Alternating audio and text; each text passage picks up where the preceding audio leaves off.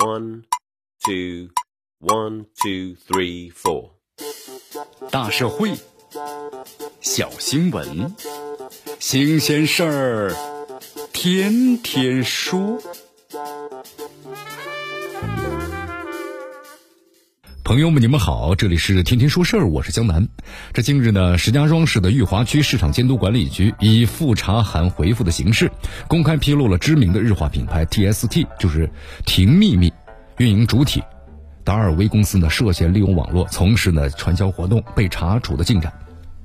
我们说，该局啊，早在今年的六月五号就已经对上海市的达尔威贸易有限公司涉嫌的是传销进行了立案的调查。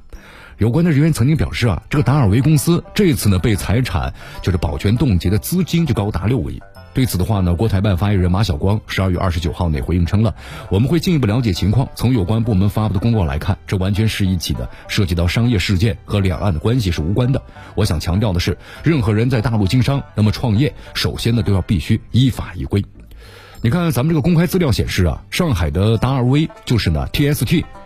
停秘密的运营主体。这个公司呢是由林瑞阳、张婷夫妇呢在二零一三年创立的，以这个化妆品啊、护肤品为主打的这产品，并且主要通过呢线上的商城，就是婷秘密 APP，和线下的实体店的这个 O2O 的方式啊进行的产品的销售。在二零一四年到二零一八年呢，TST 就是婷秘密呢在微商圈是以令人的炸舌的速度在崛起啊，被人称为当时是微商的第一品牌。在一八年的时候，这达尔威曾经被曝纳税达到二十一个亿，这微商的吸金能力。令市场哗然的。不过值得一提的是呢，在疯狂吸金的同时，这 TST 停秘密的产品一直伴随着巨大的争议。早在二零一六年的时候，曾经有消费者就反映称其使用了 TST 这个品牌的活酵母之后啊，脸呢烂了，被医院呢诊断为是皮肤发炎。张婷的话对此表示，每个用户的肤质是不同的，所以说对化妆品的产生不同的反应。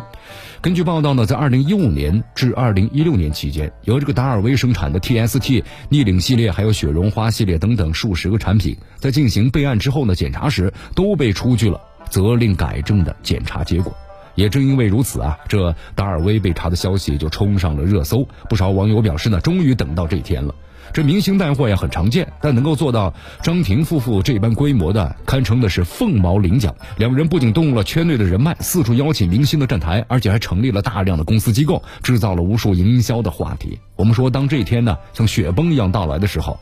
一切光怪陆离的乱象都变得呢逐渐的清晰。这涉嫌传销呢，成为是微商女王神话破碎之后那露出的谜底。你看，咱们识别这个传销啊，就看三个特征吧。这入门费、拉人头、计酬的方式。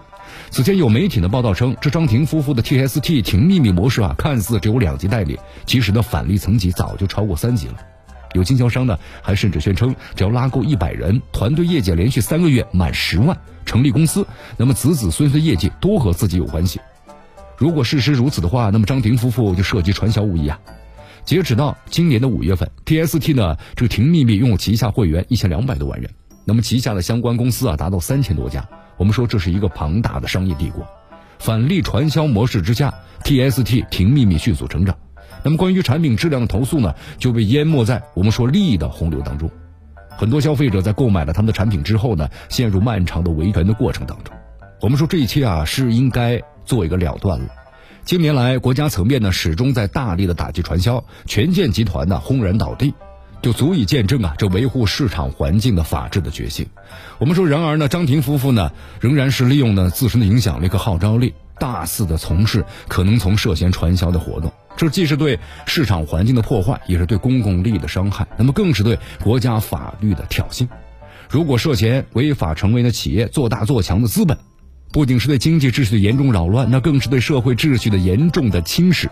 面对舆论的质疑，TST 停秘密二十九号凌晨呢，在官方的微博就回应称了，上海的达尔威呢是一家合法经营的公司，那么自成立以来，自成立以来呢，就始终是遵从政府的指导，坚持呢合法经营，依法纳税。我们说这种啊，看似呢是言之凿凿的表态，到底是大厦将倾的最后信号，还是呢神话破灭之前最后的绽放？目前呢有待于进一步的观察。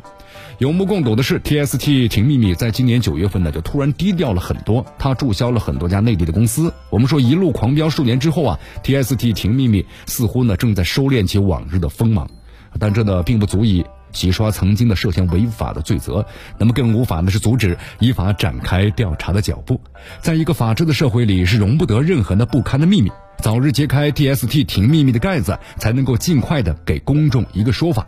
这里是天天说事儿，我是江南，咱们明天见。